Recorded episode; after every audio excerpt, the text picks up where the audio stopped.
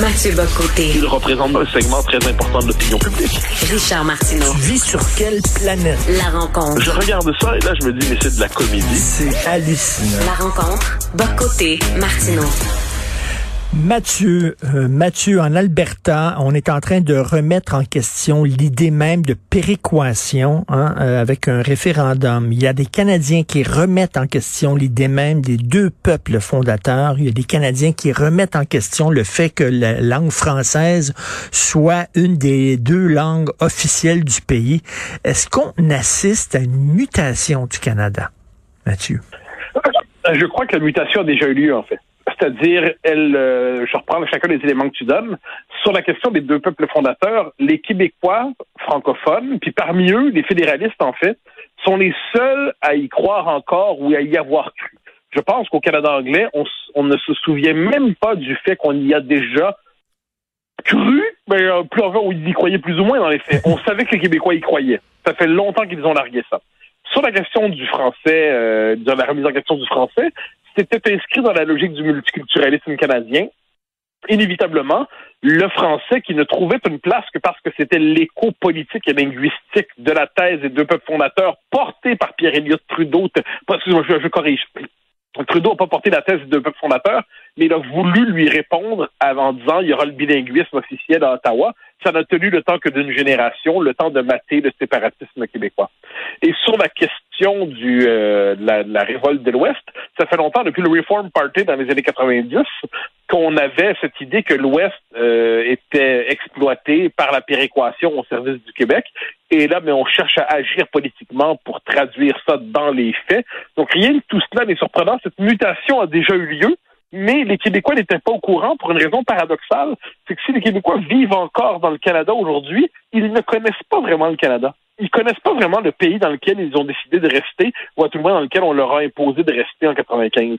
Et le résultat des courses, c'est que là, on est surpris par une série de phénomènes Ajoute à ça, évidemment, la fameuse question du débat des chefs, qui était un événement marquant où, finalement, l'affirmation nationale québécoise dans sa forme minimaliste est assimilée au racisme systémique. Le Canada dans lequel nous vivons n'a plus rien à voir avec le Canada fantasmé auquel nous avons mmh. déjà adhéré. Et la réalité des choses, c'est qu'on ne comprend pas ce qui arrive en ce moment, sinon on prend des claques en pleine face à, à répétition, puis on se demande qu'est-ce qui arrive. Antoine Robitaille euh, dit dans son dans son émission le là-haut sur la colline ici à Cube Radio qu'il y a de moins en moins de fédéralistes au Canada, de plus en plus de canadianistes. Oui, mais encore une fois, Antoine là-dessus, qui connaît bien son histoire euh, politique et constitutionnelle, te dira probablement, si tu le piques un peu là-dessus, que tout ça était déjà enclenché dès le début des années 90. Euh, Guy Laforêt avait écrit un très bon livre, un peu oublié aujourd'hui, hélas, Trudeau et la fin d'un rêve canadien. Et là, il racontait comment finalement Trudeau, en 82, avec le nouveau régime qu'il a imposé, la nouvelle constitution, avait changé la nature même du fédéralisme canadien. On peut croire, puis moi, je, suis de ceux qui pensent que les deux peuples fondateurs, c'est une thèse à laquelle les Québécois ont été les seuls à adhérer pendant longtemps. Le Canada anglais se voyait comme un pays anglais, puis il y avait une réserve francophone au Québec, puis les francophones, d'ailleurs, on les a assimilés. Mais dans les années 60, puis ça, euh, euh, je pense que, comment s'appelle que McDonald, je sur Kenneth McRobert. Kenneth McRobert avait écrit un bon livre là-dessus. Il avait montré comment le Canada, dans un moment de crise d'identité, c'est-à-dire dans les années 50, le Canada se dit on n'est plus le, le, rejeton nord-américain de l'Empire britannique, on doit avoir une nouvelle identité, quelle sera-t-elle? Et bien là, on s'est demandé pendant à peu près 30 ans s'il n'y avait pas un pacte à nouer avec les francophones. Puis là, la thèse des deux peuples fondateurs circulait dans l'espace public, mais finalement, elle a été congédiée d'abord en 82, avec Trudeau qui lui s'y opposait radicalement, et plus encore avec euh, Meach et Charlottetown, parce qu'avec Meach, l'idée de société distincte, donc la trace du dualisme dans la Constitution était congédiée, puis Charlottetown, mais ça c'est le basculement dans un autre Canada, où finalement c'est la question du Québec était vue comme finalement un peu résiduelle, c'était l'ancien Canada qui, qui laissait les traces. Donc tout ça, Antoine dit, euh, on est passé de fédéraliste à canadianiste. Il a tout à fait raison, pour peu qu'on corrige et qu'on rappelle que tout ça est enclenché dès le début des années 80 et que dans les années 90, à partir de Charlottetown, ça se radicalise. Ça devient l'idéologie officielle dans les années fin 90-2000. Puis aujourd'hui, on n'en sortira pas parce que c'est devenu l'identité profonde du Canada. J'ai l'impression que le Québec est un carré de sucre et que le multiculturalisme canadien est un verre d'eau. Et là, on veut prendre le carré de sucre et le, le jeter dans le verre d'eau. Si on fait ça, le carré de sucre va se dissoudre. Et la dissolution prendra pas beaucoup de temps. Ça va se faire assez rapidement. Donc, c'est ça la question. Voulez-vous Québécois vous dissoudre dans le grand tout multiculturel canadien, devenir une communauté ethnique parmi tant d'autres où vous voulez demeurer le carré c'est ça Ah, l'affaire. ben, t'as raison, t'as, t'as raison à 100%, à 1000%, à 100 000%, pour en rajouter si on voulait.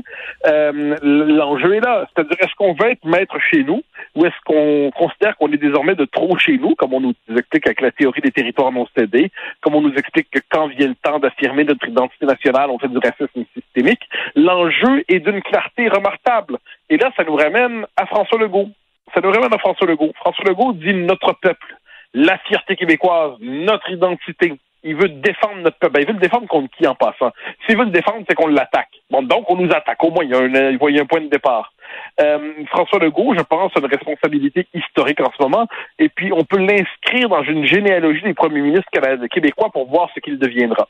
François Legault, peut-être ce qu'il se voit, quelquefois, je- on le compare à Maurice Duplessis. Moi, je n'utilise pas de manière, Duplessis de manière péjorative. Euh, j'ai- je vois toutes ses limites, je vois ses qualités aussi.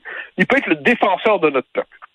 Mais, mais c'est un défenseur sur une position défensive dans un contexte où on n'a plus l'avantage démographique qu'on avait à l'époque à l'intérieur du Québec. Et Duplessis, soit dit en passant, avait quand même déjà dit si le Canada trouve qu'on est trop, on peut s'en séparer. François Legault peut être Daniel Johnson. De ça, ce serait formidable, parce que Daniel Johnson, s'il avait été jusqu'au bout de lui-même, ce qui avait enclenché dans les années 60, Johnson disait égalité ou indépendance.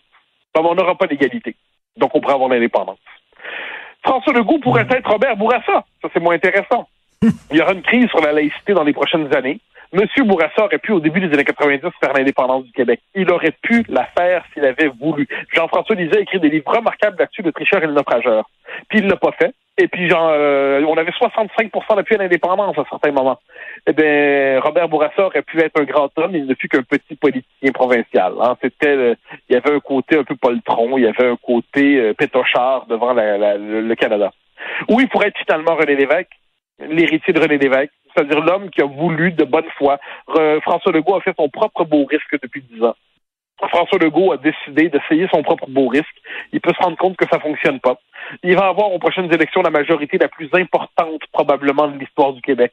Il va avoir une majorité imposante. François Legault a la crédibilité, l'autorité nécessaire pour imposer à son aile fédéraliste, au Christian Dubé, au Éric Girard, à tous ces gens-là, pour leur dire là, là, c'est pas l'indépendance des péquistes comme vous l'avez toujours craint, c'est ce qu'il faut faire au nom de l'intérêt du Québec, de l'honneur du Québec, de l'identité du Québec. Si vous voulez que vos petits-enfants parlent encore français et se voient comme québécois, c'est ça choix. François Legault a la possibilité de devenir le véritable héritier de René Lévesque dans les années qui vont venir.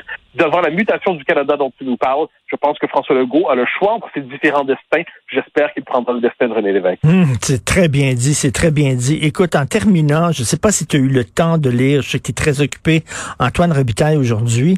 Euh, on sait que le 20, le 20 avril dernier, le juge Marc-André Blanchard de la Cour supérieure du Québec euh, a invalidé une partie de la loi 21, la fameuse loi sur la laïcité, en disant que les commissions scolaires anglophones devaient être exemptées. Bon, là, euh, le gouvernement a porté ce, jugement en appel, et là, on se retrouve devant un juge, et le juge qui écoute, euh, qui entend euh, l'appel, la demande d'appel du gouvernement, ce juge-là euh, euh, était vice-président d'un organisme qui était contre le genre de loi comme la laïcité, qui était contre le genre de loi comme la loi 21, qui est contre la laïcité, qui était contre la Charte des valeurs. Qui... Attends une minute, là. Elle veut dire, le jupon dépasse, là. Ben, la justice est politique au Canada, c'est pas un secret. Dire, la nomination des juges à la Cour suprême, euh, on n'est pas devant un processus à l'américaine. Donc la justice au, Canada, c'est le paradoxe. hein. C'est-à-dire qu'il y a un gouvernement des juges, mais au même moment, le gouvernement des juges est l'expression de l'idéologie profonde de l'État canadien. Donc quand une loi est, condamnée par les tribunaux, je, je parle pas du, jugement ordinaire là, dans la vie quotidienne, là. je parle des lois qui ont une dimension constitutionnelle, une dimension identitaire, fondamentale. Et évidemment, il n'y a aucune révélation là-dedans, sinon il faut redécouvrir régulièrement cette chose-là. Frédéric Bastien a fait un travail remarquable de documentation de ces penchants idéologiques des juges. Donc, quand nos lois sont soumises aux juges fédéraux, dans les faits, ça veut simplement dire que le régime canadien, avec son idéologie propre, va chercher à les casser. Donc, la seule question pour la loi 21, c'est est-ce qu'elle va être cassée, bam, d'un coup, ou est-ce qu'elle va être mutilée morceau par morceau? Moi, mon hypothèse, c'est que le régime canadien est assez intelligent pour la casser morceau par morceau, donc ils vont se contenter de faire sauter l'obligation de laïcité pour les enseignants, tout en la maintenant provisoirement pour les autres. Ils vont un peu faire ce qu'ils avaient fait avec la loi 101 à la fin des années 80, euh, qu'on avait répondu par la loi 178. Le temps, finalement, de de, de, reculer avec la loi 86, puis à un moment donné de reculer comme on l'a connu avec l'histoire de la politique linguistique.